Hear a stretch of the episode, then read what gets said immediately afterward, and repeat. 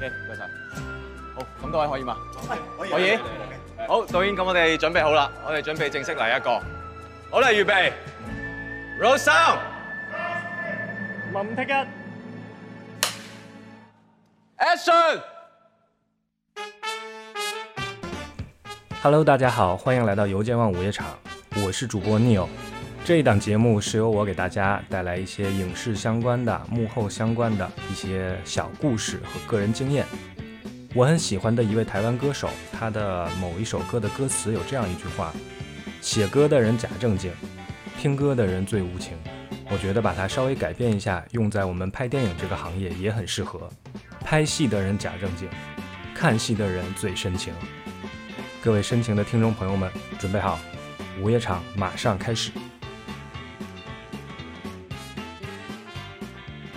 欢迎大家来到游街湾午夜场，我是 Neil。今天我们的嘉宾是我的研究生同学丁丁。啊，大家好，我是丁丁，第一次在访这个节目啊，其实仰慕已久了，能有这个机会，终于邀请我上来了，我有一种光宗耀祖的感觉。捧杀了我！ 我们在场今天还有罗拉呢啊！对，不要对了忘记你的头牌，好不好？讨厌。今天又是我们仨的对谈啊，也算是一个闲聊节目吧。然后，呃，其实我对丁丁毕业之后这些年来的一些经历不是那么的特别了解。那丁丁要不要自我介绍，先简单讲一下，这种从毕业之后到现在中间大概都做了一些什么？呃，虽然说咱们都是当时研究生班一个班的同学，但我觉得我的职业职业里程跟你们有一个最大的不同是，你们都做过其他，包括像制片啊、制片人甚至导演这样的多种职业，而我自始至终一直只在做文字工作者，我只在做编剧这么一个行业在里面。嗯，对，对对对，可能就算这几年这两年有所转型，也是最近的一系列变化造成的。但是过去的那呃可能七八年期间，我就只干这一件事儿，写字儿。所以说我就是一个职业的编剧，而且主要是以电视剧为主的编剧。那然后最近从疫情开始之后，感觉这个因为咱们这个行业整体都特别的不景气了啊。是，然后，然后我听说丁丁最近也开始去去尝试做那个剧本杀的这种剧本的编写，是对吧？对对对，我作可为一以可以个给我们稍微讲一讲这个不？是我作为一个专注于编剧行业的一个一心一意的人，终于因为种种的变故和那个外界新的诱惑，我终于产生另一个愿意让我投身其中的一个行业，就是剧本杀。然后剧本杀这行业，我觉得可能在场有些人对它不够了解或者没有接触过，但不会有人是完全没有听说过的。它就作为一种。大概在一七年开始慢慢兴起，到二零二零年进入一个爆发期的一个新的娱乐形式，这几年已经成为呃年轻一辈，尤其是三十五岁以下人群的一个不说主流，但只要是重要的一个消遣娱乐的方式了。是大家都不去唱 K 了，都玩剧本杀去 了。对，是现在是年轻人一般都玩剧本杀，对，打周末你有闲，你你时间有一块整块时间的话，用来打剧本杀是特别的合适的，无论是消费的这个价格呀，还是它占据的你的时长啊，还正好可以打发一下午。这个点我深有体会。因为大概在一七年的时候，我跟丁丁一起在写一个电视剧的时候，哎，好像 Neil 当时也在啊。那个时候丁丁就经常哦，不行，今天剧本很我我只能开到几点几点，因为后面有个本儿要打，记得吧？那是一九年，肯定不是一七也年，不我是一17八年年才回的北京。对啊哦哦哦哦我一八年才玩第一个剧本杀，我一九年才开始那应该迷是上19它。哦，那应该是一九，对不19对？但是一八年底，我感觉你就开始玩了，啊，没有，我只玩了一次，只真玩的只有吗那一次。那是反正那个时候你很疯狂，我觉得你一九每年，一天都在一切打都是从一九年开始的。19啊，年你每天都在打本儿，我的感觉就是。直到庞博用脱口秀上去形容它，就像开会一样，让你觉得就是好像就不像一个娱乐，对吧？呃，本来我就觉得不是个娱乐，因为我能看见错字，就是有些它东西都没有密，没有页码，它简简直就戳中了我对剧本的所有痛点，好吗？啊啊有对错字没页码，这个东西我不能看，你知对道对吗？对他还收我钱。啊，那个是在一九年、二零年那，它还是在那个刚刚崛起时期，有很多这样的情况。但错字现在还很难避免，啊因为它毕竟不是那么一个严整的行业。啊，页码是一定都有了，现在不太会有没页码的剧本了。 哎哎，但是现在还也不是现在了，是从那几年就有一个通行的做法，是一旦你出现错别字，他说哦，这是所谓的防伪刊物。说说哦，他哦有人会那么声称说是错版是吗？故意哥们做儿一个某个地方的错版，但呃但你从一个经济利益的盘算方面考虑，你觉得肯定是不可能的。。我觉得那就胡说 对，这一翻场你不可能可以说，哎呦，我这儿错俩字儿的，我印个二十版，那个二十版，那那多刀成本呢？那就下以后我再给甲方交剧本的时候，对他发现我有错别字，我说我这叫错版，你知道对对对吗？防伪必究。 哎，如果有人抄袭我，我就是从这儿揪出来的。我说的防伪呢，还不是我们常说的是正版盗版的防伪，嗯它更多是它其实说到一个概念，就是剧本杀发行方面的一种模式，叫做城市限定本。呃，剧本杀的发行一共分三种模式，一种叫做普通的叫盒装本，所谓盒装本就是你任何一个人，你只要联系到这个店家的微信或者淘宝号，你就可以买下来，你不需要任何开店的资质，你不需要是个店，你作为个人收藏也行，基本上他作为卖家不会管你，嗯这是最常见的形式，基本上一盒就是几百块钱左右，这是最便宜、哦最最常便宜见。的也要几百块钱。对就，所以我们可以拿，就比如我要买了这么一个，我就可以组织大家天天玩儿，是吗？是啊是啊，但但是你不能天天就玩一个啊呀。对，剧本杀基本上是不可能天天玩，基本上就是一生一次的体验嘛。啊、好，第二种发行形式就是我刚才说的城市限定本，它就是我限定一个城市当中有一定数量的几个店可以买我这个本儿，我卖你可能一千五以上，然后三千以下的这么一个价格区间里边，那我保证北京。呃，北京的话，以以前比较规矩的话，北京我可能就三五家店有。现在发展起来以后，北京这种超大型城市，你根本不可能啊， 三五家店，你你大家都去朝阳玩儿吗？那其他海淀的人民怎么办呢？哦，这这现现在就是把北京的某一个行政区看作是一个地方的城市。嗯那我哦，普通城市我是这个城市这个一个城市有五家，我北京我就一个区我卖你五家，哦那北京的十几个区呢，那也能卖不少了。就就总之，它体现的概念还是限定，它保证在一定范围内你没有太多的竞争对手，所以说这个还是相应的它的价格就会稍微哦高一这些，样的就贵对吧？会贵一些。哦，但是这样的话，我和你的，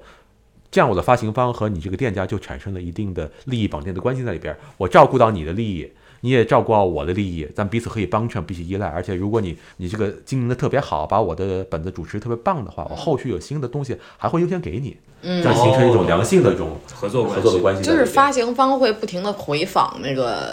购买方，是吗？呃，很多时候说与其回访，不如说，比如说你这个城市，我经常去玩儿的话，或者我那边有我认识的朋友玩家的话，他可能会有一些反馈，或者我直接查你大众点评，大众点评里面有针对我这个本儿的好评的话，我会知道，但。更多时候还是本身我卖给你以后，我看你本身的装修的情况，然后你开本儿平常一些影像记录，以及综合的你你经常上展会来，哎呀，我一下就引入新的概念展会了，咱慢慢说啊。你经常上展会来跟我的反馈以后，我对你做出一个判断，或者说你做的不怎么样，但是你就一直忠于我，我出什么新东西你都买的话，那咱们也是好朋友。就总之这样的关系很复杂。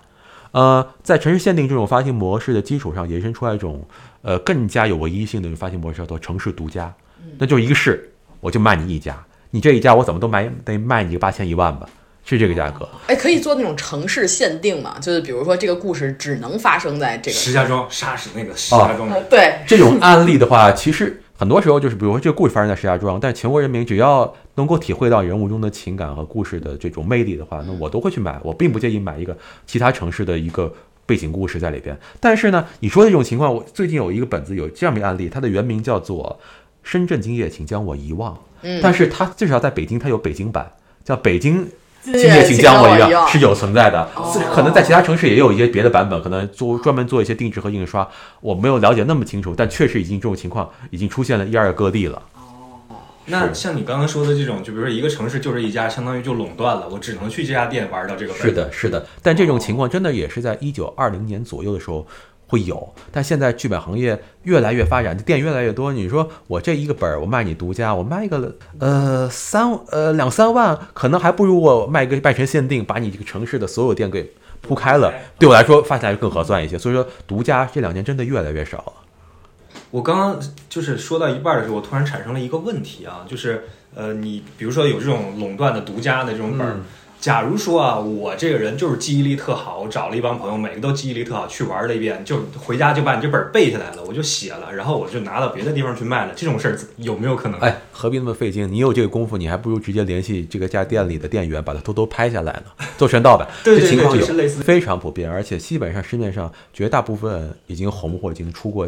一两年的本儿，就在淘宝上都是有盗版的。哦，非常便宜价格，这是就跟所有创意行业一样，盗版是最大的那个扼杀的这么一个祸害在里边儿，就想想想起我们小时候那唱片业一样了对，多少盗版儿啊！对对，会有会有会有，确实有，而且确实对发行的伤害很大，对那些通过正版价格买到它的这个店家的伤害也非常的大，而且这个事儿也只能更多的靠行业自律了。就是现在来说很难避免，没法规避这个事儿。是的，是的，如对，尤其是对方他就是做一锤子买卖的，谋求短期利益，他并不想在这行里边长期怎么怎么获得什么好的口碑或者持续的这种正版的支持的话，那么他就不用管你怎么看待他。哎，等等，会不会这个话题进入的太快了？要不要再回过头来讲一讲我们丁生是怎么从这个这个爱好者变成了一个啊，从业者，从业者的这啊种以贩养吸之路是怎么？哎 呀，对对怎对，么怎么产生您的？嗯你你说以贩养吸说的太精确了，就是在二零一九年那一年，你我我下半年我发现我在上面花了很多钱以后，虽然说每一车每一局都也并不贵吧哎，。你先解释解释这黑话，就是就是说你们叫什么什么上车啊，对对什么对对，我们就一次游戏的过程，我们比如它一局吧，我们一般人概念它应该是一局游戏，对但是我们会称之为一车，嗯，这所有人，这一车是指的是这车上这这个游戏中的所有的参与者，包括玩家、店家、主持人，我们这整个这个概念这个范围，我们称之为一车，就是凑这一局儿要凑满一车，对对对对凑满是就的发车了，是是，这就啊是、这个意思。对，车满了，车或者是车门锁死了，我们人满员了，这都都会，这常见的黑话你都可以理解。啊，还有什么黑话？呃，我想想啊，比如说贴脸，早期的剧本杀的话，它以推理探案为主，很多人都要尽力为自己的角色去辩护嘛。我没有干这个事儿，这人不是我杀的。嗯这过程中呢，我们要讲究一个点，就是说，无论你怎么为自己辩护，应该用规范的。呃，这个逻辑嗯剧本中的信息为自己辩护，要要相对平静的这种语气，加入适当的演绎，加入这个角色。嗯嗯但你绝不能赌咒发誓说真的不是我，我对天发誓不是我这个角色干的，或者说跟你急了这种。一真真正的上头的，用过于冲动的方式去为自己辩护的方式，我们称之为贴脸。哦，对嗯这个这个我这个词儿我听过，因为我之前有玩过一阵儿狼人杀嗯啊，对然后对狼人杀里面也有这个词儿，就是对对对对呃跟这人特熟，然后他就会有一些比如说个人之间的这种嗯代入，然后嗯这种是是叫贴脸。啊对是这种呃认真玩的这些人是很抗拒这个点的，对，因为啊不至于啊，就没意思嘛。你对对对对，就觉得你这个一破坏了游戏的这个趣味性。是是是是，你至于为一个游戏真假你赌咒发誓吗？啊 何必如此呢？对对，对，好，接着讲以贩养吸吧。对，半两期。对这个过程中，然后到了大概到二零二零年的时候，我想说，哥们儿，靠文字吃饭的，我觉得自己文笔还不错，而且我有很多很瑰丽、很天马行空的想象力，我没法在我自己的就这个影视行业去充分的发挥起来，因为我们有很多的很多的限制，这样的限制你们在所有节目里都已经讲过很多遍了，不在此不做赘述。不对 但是对对对啊于你来讲，我觉得你的那个限制是在于这个武侠题材的消亡。啊，也是，确确实有原因，因为我个人可能最钟爱的一个题材就是武侠，而且我还有相应的非常可靠的、非常优秀的合作者，一直想干我在方面去做探索。但是，无论是写小写小说，我没有那个精力；影视剧的话，你看多久才能上一个戏呀、就种种原因坐在一起，我想咱们把我们那些鬼点子找个地儿可以去给大家知道呢。嗯，啊，发现有剧本杀。他的写作方式很有特点，他很确实很多剧本杀，它很像小说，它是有情节，它有感人之处，它有丰富的人物，但是它又不需要像小说那样营造的那么的面面俱到，那么的完整，起承转合想的过分清晰是不必的。很多时候是你写完成一个合格的剧本杀作品，你有一个呃比较完整的框架，一个故事大纲、人物关系图，呃，说白了就一个完整的设定，差不多就可以了。在某些需要剧情渲染的地方，你落笔稍微重一些，做一些细节描写。更多的时候，你这个人物框架和逻辑搭建起来以后，你就可以让大家去理解了。因为毕竟我们剧本杀，呃，最长阅读时间，我们读一个人的本也就几十分钟而已吧。你不需要把它当成小说那么去认真看，玩家玩家也没有那么好的耐心。对对，而且你也作为你那真那么写，你也你多累呀、嗯，我就发现哦，哎，我我打断一下，你刚刚说就是呃玩家在玩这个本儿的时候，读剧本的时间大概是几十分钟。对，最多几十分钟。然后就是因为玩一整局，我我知道的剧本杀可能四五四个四个小小时对是吧？起码的，对，啊，那所以就是前面大概会有几十分钟，然后是给这个每个玩家去认真的读自己的剧本，看自己的角色的设定这些是的故事情节，然后是的之后就正式开始，然后就走流程了，是吧？走流程了哦，对是。它这样一般流程到一个程度，突然间又又给你一个新的东西，让你再啊又读有读、新哦的，信息原来你这加入个人物怎么怎么着对。我玩那两次，我就我一看我就知道后面肯定还有东西，他肯定要转，他肯定不是表面的任务，你等着吧。果然，你看，哎，然后发现身份翻转，你不是你，你爸不是你爸，呃，哎对对，嗯你这个任务不是你这个任务，或者你做这个任务的背后，是因为你还要做下一个任务。发现原来你是整容的，对对对，整容啊、换脸啊、变身啊，这个是最最基础的常见的剧本杀反转了，哦是吧？因为剧本杀，我觉得它无论是哪种题材，无论它是重视硬核推理的，还是注重情感沉浸的，但它的本质都是追求的是反转。嗯它反转是它的第一要义，它比很多的合理性甚至还要重要。说实话，你在最后你翻到玩到三分之二时间以后，你如果没有一个大的反转，一个出乎意料的一个故事翻盘的话，那玩家就会觉得特别没有意思。就皮了。是对对对对对，所以剧本杀它跟常见的小说影影视作品的很大区别在于说，你因为影视作品或者小说它有很多种门类嘛，嗯有些就是追求一种细水长流，一种慢慢的沉浸，或者是某种知识的新知的了解，反正它的。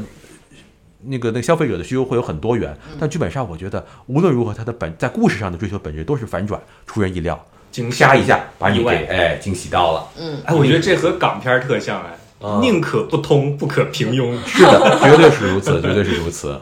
对，而且它非常的呃，会召唤或者需要这个玩家、消费者的这个感性的感性的这个因素的调动在里边儿。呃，他希望你在玩到那个结尾的时候，我最常见的说所谓情感本，让你能够哭出来是最好的。就是对你一定要去投入。呃，对对对，我或者我这个剧本它的营造上要让你能够去值得被感动，嗯这是我的我的我我的目标，嗯，或亦或是觉得这个事儿哇太不可思议了，太出人意料了，完全没有想到，或者是把你吓到，啊，对对对对，或者是让你有一种呃国仇家恨呐、一种在于更大情的感层的面上的一升华种升升华和共鸣，是这样一个东西在。在场的一些听众，如果是您是剧本杀的老玩家，或者玩了很多本了，他有很多认知的时候，你可能会觉得我刚才表述有所偏颇，因为剧本杀是有很多很多门类的。它像我刚才可能着重，你你会觉得我着重于呃故事沉浸啊，或者情感方面的那个本的描述，当然也有很多是注重呃本格的。嗯或者变革的硬核推理项的那种东西，嗯它就是你破一个案子，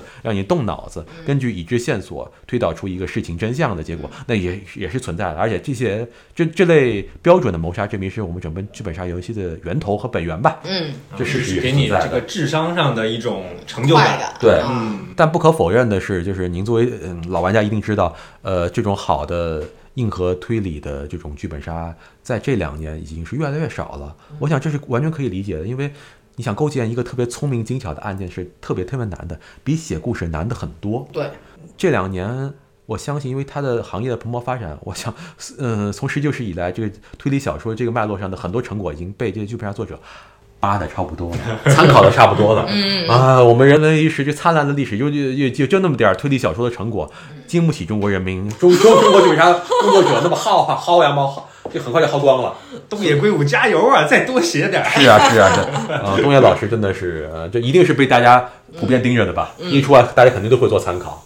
老老天爷赏饭，就是东东野圭吾赏饭。对， 当然我不是说我们的剧本杀作者全部是在靠抄袭和借鉴，但你不可否认的是，不可能在一个国家的一个一个创业行业表那么多特别强的原创的推理作者，可能有很多原创的呃故事作者是有可能的，推理作者是特别特别难诞生的。嗯，对对对对，这是不自然的，所以说一定会要借鉴和参考很多已有的东西的。而且就是我觉得消费者也很多样嗯性。那比如说我去玩儿，我就是想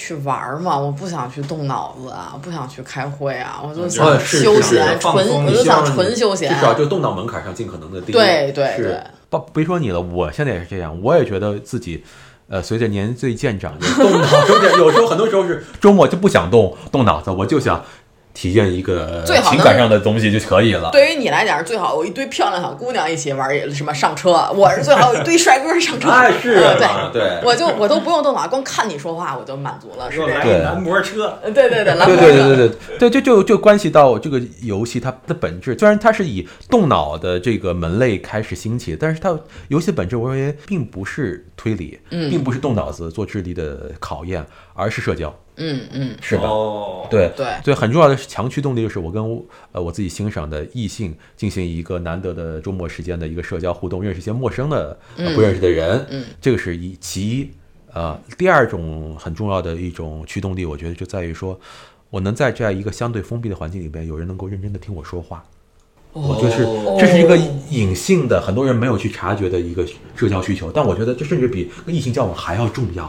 哇，这好深刻啊，这个是点的，是的，对啊，这打工人每天天天被领导呲儿来呲儿去的，我说什么也没人听，对对吧？我终于理解了。对对，这是我认为是很多人没有发觉的。但这比那个异性交往还要的本质，还要的底层。哦，这一下突然间就挖掘到这个核心需求了，感觉。嗯的，当我是一个案件的侦探，或者是一个需要自辩的嫌疑人的时候，嗯你当然必须好好听我说话。你不听我说话，你连这个故事怎么样你都不清楚。所以说你我说的时候，你一定得尊重我。嗯，而且如果这个故事的角色又是特别的帅，特别的有权威感，特别的有离奇的身世，或者特别特别凄惨，他的故事值得一你说的时候，我会更有我叙说时候的满足感。嗯，对，哎，说到这儿，那我就想问，比如说，作为普通人去参与到这样一局游戏中，他有没有一些基本的要求？比如说，我肯定要有一定的表达能力，或者说我一定要有很清晰的逻辑能力，才可以去玩这些东西呢？呃，我觉得表达能力是最基本的。无论如何，你得是一个讲话比较清楚，然后你打磕巴可以，但一定能有本事把一个事儿说得明白。其二呢，又不会特别啰嗦。你遇到过那种话都就是说都不会话的人参哦参与这个活 动哎吗？有有有有，真的 有。就就就就就我我看一看我这个本内容是这样哦哦，我当时不是不是去那哎，等等我还没看完，哎，他整场可可能半个小时都能表述，就零信息量，可他一直在说话，真的体验很 差。 嗯，会体验很差，但是就是这个游戏就好像，除非你永远跟熟人一起玩，嗯否则你参与它就像开盲盒一样，你就会遇到形形色色、各种各样跟你不同的人，嗯哎，真是没法排除。很多时候你会发现，我说表达能力不太擅长，只是小问题了。很多人可能他会就不识字儿，很多哦，很多九年制义务教育里边教过的，但略显生僻的字儿就不会读。对，我的包括天哪我进行了这个创作以后，越来意识到说，我越想显摆自己有文化，带一些有古风的一些措辞和一些文化的梗，越可能遇到酒漏鱼。 就是我觉得这个字儿啊，你应该在高中以下都已经学过了，可他就是会不会念，或者说我在这个字儿，我觉得哎呀，它略显生僻，我先标个拼音吧。嗯可是它第一页出现，到后面一页他又不会读了，他又忘记了一个字儿出现了，会有很多很多这样的问题。哦但你作为一个作者，你不可能就说，哎呀，我因为我有文化，所以我不让步，我就要要生僻字儿，不可能。嗯我一定想办法把我的易读性变得越来越门槛越来越低，嗯让无论你有你酒漏漏了几年，你都能够理解我这故事。一定是想下向下取整的，我不可能向上取整，因为这是一个特别特别，说白了，这是一个特别特别接地气、特别特别下沉的一种嗯娱乐形式。我们得照顾到各种各样的人。哎，你还没有讲，就是你当时就是发现这个可以承载你的武侠梦的时是哎呀，候，终于怎绕么？绕回来了啊你！看我，我永远记 得，啊因为其实我我也忘记了你什么时候突然间就跟我说你开始写了。啊，我就是二零二零年的年底，对，那你总得认识什么人什么之类的，你才开始。对，首是自己先二零二零年我们都知道，那时候本影视行业进入了严重风雨，不是飘摇的问题，风雨摇摆期，你知道吗？疫情的第一年，呃，那种情况下，同时又相应的是，呃，剧本杀这个它的门店在全国如雨后春笋一样涌起。嗯，当时我就认识了好多家，就是在经营的不错的北京的剧本店，有些因为他们的生意做得特别好呢，就会声称说，都是人往高处走嘛，就想说我们店开那么好，你们做发行啊。一旦做了发行，出了自己的产品、自己的剧本以后呢，我们再去展会去买东西的时候，我们有底气了，我们不再需要砸大价钱搞关系才能买到我们心仪的本儿。我们可以说，哎，我们有一个好本儿，你有一个好本儿，我拿我的好本儿的授权换你的授权行不行？以后就不要再卡我们的授权了。那、啊，所以说很多店家他想做自己的东西，自己的剧本杀，一是为了赚钱，二是为了让自己在呃剧本杀展会的时候有更强的话语权。嗯，嗯，于是我遇到好几这样店家以后，我就说，嗯，那我本身心中又有故事，然后我跟我当时的一位武侠的作者搭档就一合计说，咱们就出咱们剧本杀吧。尤其是我那位搭档，哎呀，真的是博览群书，然后想象力极其丰富，创作力极其旺盛，只可惜。没有那么多时间把自己所有的构想全部想出来，嗯但是我有这个时间，我有这个比例呀、我就说，你出点子，你出框架，我帮你落笔写出来。嗯我们俩一合计，此事焉能不成？嗯，就开始写了，据我所知，丁生已经有第三个还是第四个？有第三个，第三第个嗯第了。三个，第三个。就是已经完整的创作了三个剧本杀的本对，质，完整的出了两个，嗯完整出了两个，正在写第三个。呃，好奇的听众也想问，你到底出了哪些？那我不告诉你。因为刚才有讲到这个，你说做做发行方什么的，就是我现在想问的，就是你能不能给我们简单介绍一下这个行业的，比如说上下游的各个环节？有提到说做发行，那它有什么资质才能去做发行吗？还是说人人都可以做？作为一个影视工作者，我知道这个剧本杀行业的流程以后，也想说哇，既然有生产链条如此简单的一个创意行业，哎，可能就跟搞出版比出版还要简单一些，因为出版它毕竟有一个出版社的资质，还有版属审查的那些问题。但是说到底，咱们这个剧本杀行业啊，我得说它的制作规模上，它参与者人数众多情况下，已经堪比影视的网大了，就多到你必须要靠一定的自审自律。而不能全部有一个专门的官方机构去帮你审，你审不过来。但如此，但是同时呢，它的生产链条又是如此的简单，它这只需要你写完东西以后，上我们全国各地基本上每周都在举办的那些展会上去。提问嗯怎么上啊？就是我跟一个相熟的店家看一眼这本子就能上吗？说到底就是展方，我会宣报我几月几号的时候我会办一个展会。所谓的剧本杀展会呢，它其实就是作为展方，它可能包了某个城市的一个酒店，这个酒店也一般来讲也不会特别贵。嗯，呃，他说这个酒店的每一个房间都是一个你作为发行方呈现我这个剧本杀作品的这么一个环境在里边。嗯，然后我每次你呃可能我一天分上午或者下午或者下午和晚上的两个两三个场次，让全国各地店家上我这车，进我这个房间来，我跟来玩我这个本儿。当然了，一个本儿，你看一次才能玩几个人呢？很多很多对此热衷的店家，可能他就只在旁边看。我们称为这种旁边看的一些店家叫做 OB。可以有观众可以观众对啊，啊，对，嗯总之菜场那些可以上车实际上玩儿读本儿的这些店家，以及在旁边看的这些店家，一起去领略你本身这个新作品的魅力，嗯然后来决定我要不要你买。要不要买你这个作品？但是我们要先要说一下，他们是到底怎么来这个展会呢？就是通过一个展方的这个提前多几个月之前的一个通知，告诉我几月几号我会办这个展会，啊哦所以我来了以后，我买你的店家票。如果只是作为一个采购方的话，就买店家票，嗯，一般来讲不会特别贵，可能有很多就是几百就可以了。嗯当然会有很多略微复杂的条件，在此不赘述。但基本的概念就是，我作为店家，我买店家票，我就可以来这个展会了。嗯，如果我是个发行的话，那我可能当中我要耗的成本更加多一些，因为我要买你的发行资格。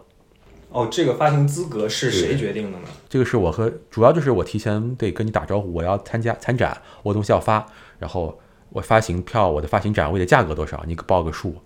与此同时的话呢，可能如果我这个展会，我对于发行的这个资质、你的、你的年资啊、你发行作品的受欢迎程度啊，以及你跟我的关系和交情啊，以及能你能给我带来多少潜在的这个利益、店家的利益，我都会有相应的规定。综合考虑，有的可能比较简单，有的可能会比较复杂一些。总之，一系列的因素决定好以后，你就可以来我展位上做你的发行了。我这一房间就给你了，你是在你这个规定的展位房间里边去展现你的作品故事。但有的时候呢，可能你不只有一个作品，你有两个作品同时同时要发，那可能你要的展位的房间会多一些，你需要的钱会更加多一些。明白了。但是如果你是一个特别老牌儿的，或者是呃有口皆碑的好发行，你的作品大家都相信一定会有人买，嗯而且相信作品一定会好的话，那么可能你的获得的资格的成本会更加低一些。这很复杂的，涉及到这个展方和这个发行方之间的关系的，还有一些利益的东西在里边儿。嗯总之就各各方各各面吧，你能考虑到因素和决定了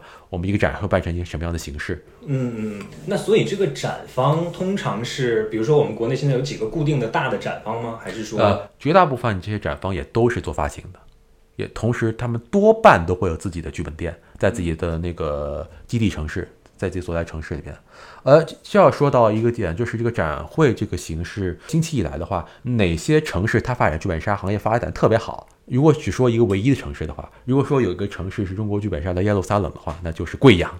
哦，贵阳很反直觉吧？是贵阳，这是在我们平常在话题里边不太容易给我提到的一个城市，对不对？完全没想到。对对对对对，你可能第一反应你说贵阳的特色是什么，大家也都很多很多很多呃内陆城市的朋友都要好好想一想呢。但它就是中国剧本杀的最重要的城市我刚想说的是牛肉粉儿，啊，是吧？是吧？对，这是一个，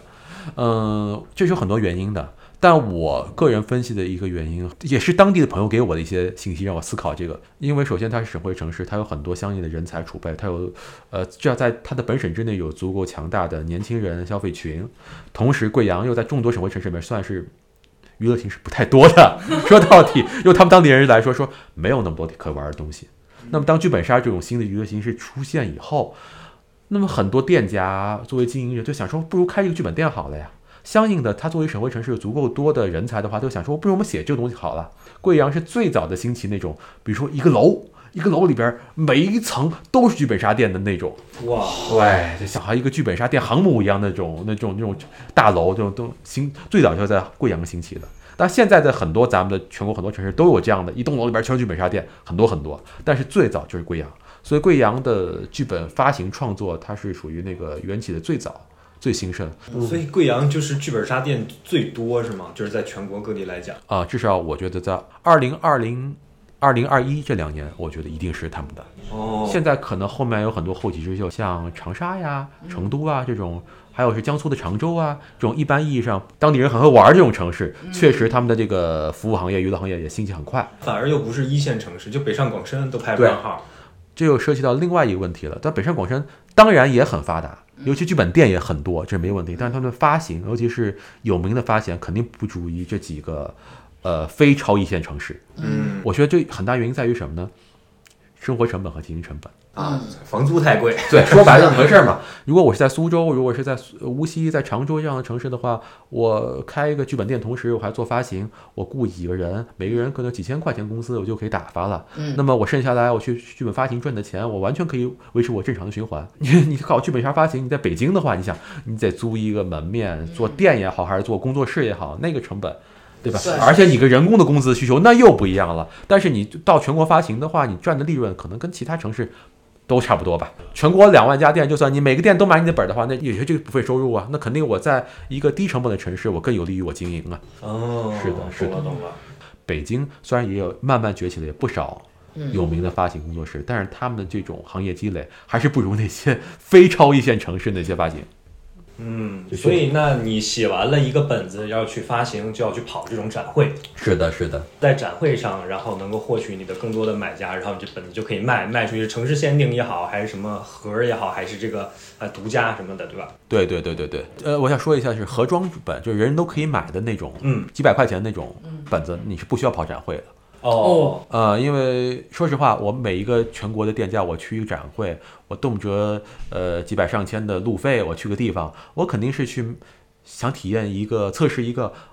我专门来这儿我才能够体验到才能买到的一个东西嘛。像盒装这种东西，它购买成那么那么低，我自己在自己城市我邮购，我网网购到手以后，我自己在家看一看我就知道怎么回事儿了。嗯我既然我花大钱来路费来城市，我一定是想发想看一个限定吧，限限定以上的东西吧，那才这趟才值了嘛。提问啊，我刚才就想问一个问题，就比如说我是一个像当时的你一样非常狂热的剧本杀玩家的话，嗯嗯我可不可以以私人身份去参与这些展会，就是玩一遛够儿？是有可能的，我可以觉的得你是吧只是要到展会的那个它的相关的网页上面去虚报自己有某个店家的资质， 然后掏几百块钱把这个店家票给买了，然后你就可以上某一个车进某个房间体验某个有空位的剧本杀了。嗯哦，但实际上你推荐这么玩吗？我当然不推荐了，这是不规范的了，但是确实生活中有很多这样的玩家就在那么做。哦，真的是有这些玩家是啊这么干的会有会有，会有我瘾这么大的，对，它不会是主主流啦，肯定不会主流，谁没也没有那么闲。而说实话，你在剧本杀展会上，你不可能获得一个特别完整的剧本杀体验，因为它毕竟是一个很嘈杂的环境，有很多来回走动的店家和工作人员。然后你在一个很狭小的酒店房间里面，就算你房间房间很大，也顶多是商务套房那种格局嘛，它还是无法跟我一个专业的剧本店的环境去相提并论的。你更多是为了干活儿、为了采购而来的。所以说有一些店家他并不会坐在那儿认认真真的玩儿，他有可能是在旁听一会儿，看看别人玩儿的状态。这样的所谓的 OB 店家非常多。通常这样一个展会会持续几天？啊这个是一个非常有意思的一个时间，它基本上都是从周一到周五，周五左右一定会结束了。为什么呢？因为周末便宜，因为剧本店家要在周末回去给自己店里边开本啊。哦任何剧本店的，它的销售销售黄金期一定是在双休日哦嘛哦，所以说你对你你周一到周五工作日相对而言你会比较闲一些。那你作为老板或者作为采购人，你可以出来，哎回来以后到周末赶紧得回去了。哎呦，客人要来了呀，嗯，基基本都是如此。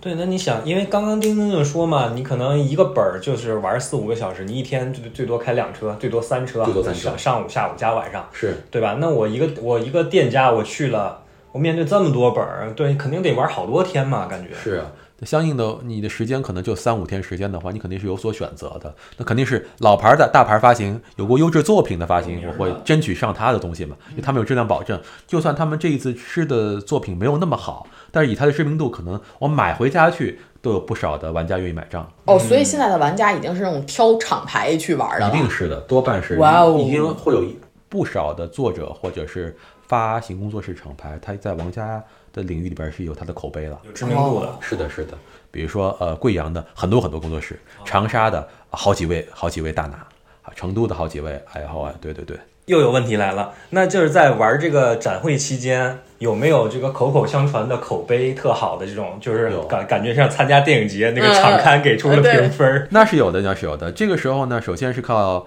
玩家有很呃，不是参展的店家有很多他们自己的私人的群在里边儿，在腾中因为没有那个发行方的直接参与，它相对能够体现真实的口碑。哦，当然了，这种口碑一定会有注水的成分在里边，一定会有发行会想办法有说托儿，哎，托儿进来进一个群里边，或者说在某一个发行的房间门口塞很多人在里边走来走去，制造虚假繁荣，这一定存在的。但相应相应而言的话，很多店家也不太容易被骗了。嗯，对，有有好的口碑的本子的话，它不仅会口口相传，还可能会在某些呃大牌的作者或者大牌的发行的他的微信朋友圈里边儿，他会参展说：“哎呦，无意中上了某个冷门的发行的一个本儿，真的特别不错，推荐给你。”没有利益相关，会有这种其实含金量特别高的一种口碑推荐了。嗯，对，所以一整个展会结束之后，会不会评奖？一个展会结束以后，不太会直接哦以我一个展的那个主体为评奖，因为这容易得罪人呐，对不对？哦但是确在国内确实会有，呃在年末的时候会有这么三五家，似乎是全国性质的一种呃比赛呀、或者评奖单位会进行一种呃评奖，这当中一定是会有分猪肉的情况，或者是利益相关的偏袒的情况出现的，但是奖还是存在的。嗯，对就感觉这个展会就是电影节嘛，就是跑对对电影节嘛，对对有点对我这拿意着思新片子去上对电影节，然后对造口碑、造声势。但在很多程度上，它是以弊端为主的了，以行业内部评级为主的了。懂了对，不太会有那个玩家作为像百花奖一样的这种投票评奖的， 呃也也有也有，但是影响力相对而言，我觉得没有那么大，更多还是行业内部搞会比较多一些。但是完全脱离的实际的玩家口碑的那种评价不可能。比如这个本儿，它的热度在全国只能排二十名以外，然后你评它一个去年最热，那肯定是不不现实的，一定是从前十里边儿评一个跟你最好的人，评他是全国最热，那那个情况是不普遍的。你看这问题又来了，就是我们平时影视作品可以去看 IMDB、看豆瓣儿、看这个猫眼儿有评分啊儿。那剧本杀这个行业有没有说我去哪儿能看到这种评论或者有有有有？有，这个现在我们最火的一个评分的 A P P 叫做迷圈儿，哎，这可以直接提的，因为你不可能去绕开这个 A P P 去谈论剧本杀的评分了啊，啊。这个 A P P 它它也有它的小程序，也有它的独立 A P P，然后它就在里边有很完整的那种分类啊，还有还有评分体系，还有甚至它的不同类型的本子，它会有不同的评分维度。比如这是情感本儿，我一定是从剧情啊、沉浸度、演绎方面去给它评分；如果这是个推理本儿，一定是从案前啊、案情啊和加以加剧情，再加一些比较呃专属于推理本的维度去给它评分，还是显得还是比较科学的，叫迷圈儿叫迷圈儿。对，啊。你看看咱赶快们回去下一个看 看，对，咱们就不是这个圈儿的人。对，啥都不懂。嗯啊是是是，但相应的还有大众点评也可以作为一种辅助的一种参考了，因嗯为大众点评虽然是以店家为主的，但现在大众点评也有专门的剧本杀这个作品的评分的这个频道了。哦，啊你是吗？会发现哦我都没发现，我对，我看哦你看，搜一搜一搜搜一搜，对，就就就在大众点评里就能看到。对你写一个你自己玩过的剧本杀的名字，基本上就出一单个嗯哦，是这个啊作意品思。它的评分也有了，而不仅仅是根据这个本开的店家的分数啊，嗯所以就是确实已经进入主流视野的这么一个东西了，那现在就是有没有红色题材的主旋律题材的非？常之多，非常非常之多，而且说实话，呃，它的生态比较的脆弱，嗯致使所以它的所有的参行业参与者是非常谨小慎微的，嗯，在宣传导向方面的话，呃，大家会做的特别特别的谨慎和特别特别的符合主流和官方的这个价值观。嗯，因为如果有政策有变，如果这个行业面临着更加严格的一些管理和审查政策的话，那其实是，可是一个政策一个字儿很可能会改变，呃，几万家店的和发行方的生态。哦，所以说，在出版这个红色题材的方面的话，大家一定是特别伪光正的，嗯一定是不太容易挑得出毛病的。这种是不是就是写出来专门给这些机关啊、单位啊进行团建活动使用的？是是，它一定会有这样的功能，它的主要还是给你玩儿，它一定会好玩儿，它一定有它的反转，一定会精彩，一定会有很多可歌可泣的爱国之情和爱情、亲情、友情。啊，但是它在它的主题思想方面，或者它最后呈现的价值观方面的话，它一定保证你挑不出毛病那来。那比如在这种题材中，我我抽那么多角色呢，我、嗯我肯定不愿意抽到一个坏人的角色吧？还是就肯定得有人演坏哎人吧，？这就是展现每一个作者的技巧方面了。嗯你当中的话，当然很多很多很多题材里边，最后发现所有人的底层底色都是是好好人一定有越来越多。但是也有比较高超的一些作者，他写的时候，这个角色他是一个坏人，嗯，但是他有他的角色魅力，他有他成为坏人、成为一些叛国者的，或者是那个屠杀爱国人士的原因，且他最后没有好好下场，嗯，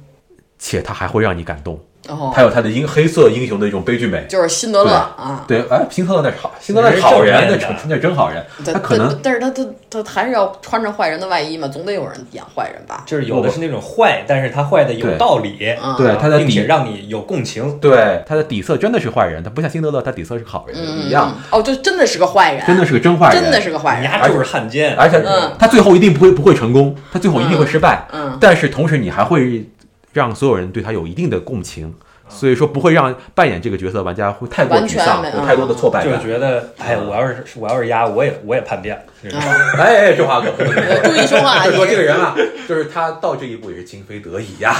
这种感觉在里面。啊、对对对，但是相应的，并不是每一个作者都有这样的把握多种需求那种能力，嗯那么他会比较省事的就把这个所有人都写成好人，这不就简单了吗？我玩家也不得罪，然后你还挑不出我毛病来。我还不得不说，无论是在哪个哪个赛道，这个都是最难写的。哎是的，是的，是的，对，就是其实刚才我有一个问题就想问的，因为感觉行业剧本杀这个行业好像听起来是没有一个审查机构在这边的。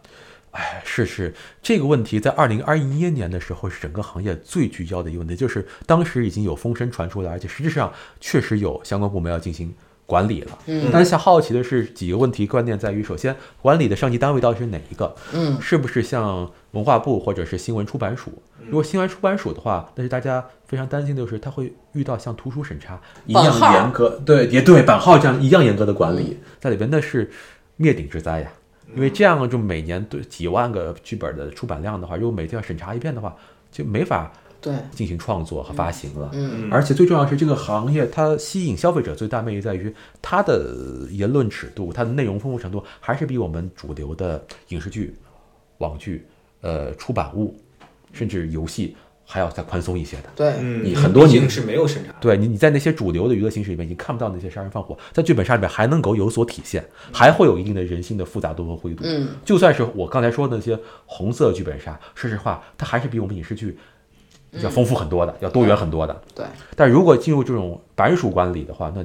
就是灭顶之灾。那时候我也是一天天提心吊胆，要看政策。后来发现，二零二一年的时候尘埃落定，我上级单位是文旅部门。哦，是文旅部门去文旅部进行管辖，然后相当于剧本杀，它就不再是作为一种出版物、一个书去管理，而是作为某种呃旅游产品或者是棋牌游戏的方法去管理了。嗯，那么它跟桌游一样啊了。哎，有点那个概念在里面，就是不存在一个事先